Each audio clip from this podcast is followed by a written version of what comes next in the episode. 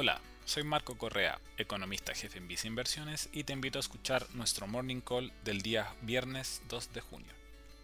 Esta semana, el Banco Central de Chile publicó las cifras de actividad mensual del mes de mayo, las que alcanzaron un crecimiento récord en términos anuales de 18,1%. El avance estuvo liderado por los sectores de servicios y comercio. En particular, este último se ha visto favorecido por los diferentes estímulos que se han implementado, como las transferencias y retiros de fondos provisionales. Sin embargo, a pesar de la recuperación que está mostrando la economía, donde nuestras proyecciones de crecimiento apuntan a un 8,6% para este año, hemos visto que los activos del país siguen castigados. En particular, los activos de la renta fija local han mostrado una elevada volatilidad.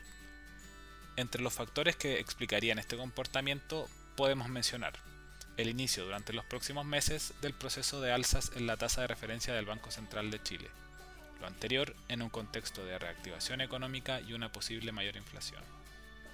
También mencionamos el bajo volumen de transacciones por ausencia de inversionistas institucionales, como AFPs y compañías de seguro, lo que se ha mantenido desde el tercer retiro de los fondos de pensiones junto a la posibilidad de posibles nuevos retiros.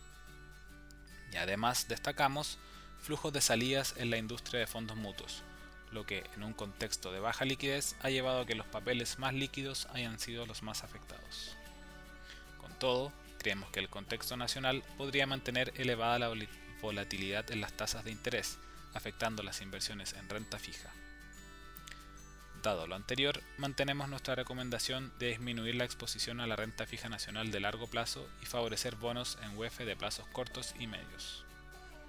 Así, si tu perfil de inversionista es muy conservador e inviertes en nuestro portafolio de fondos mutuos de la renta fija nacional, nuestra recomendación es mantener una mayor ponderación en el fondo mutuo Vice Renta UEF.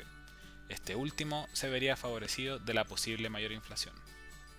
Por otra parte, en el caso de estar invertido solamente en el fondo Vice Estrategia más conservadora, recomendamos mantener la inversión ya que este fondo realiza los cambios mencionados de forma automática.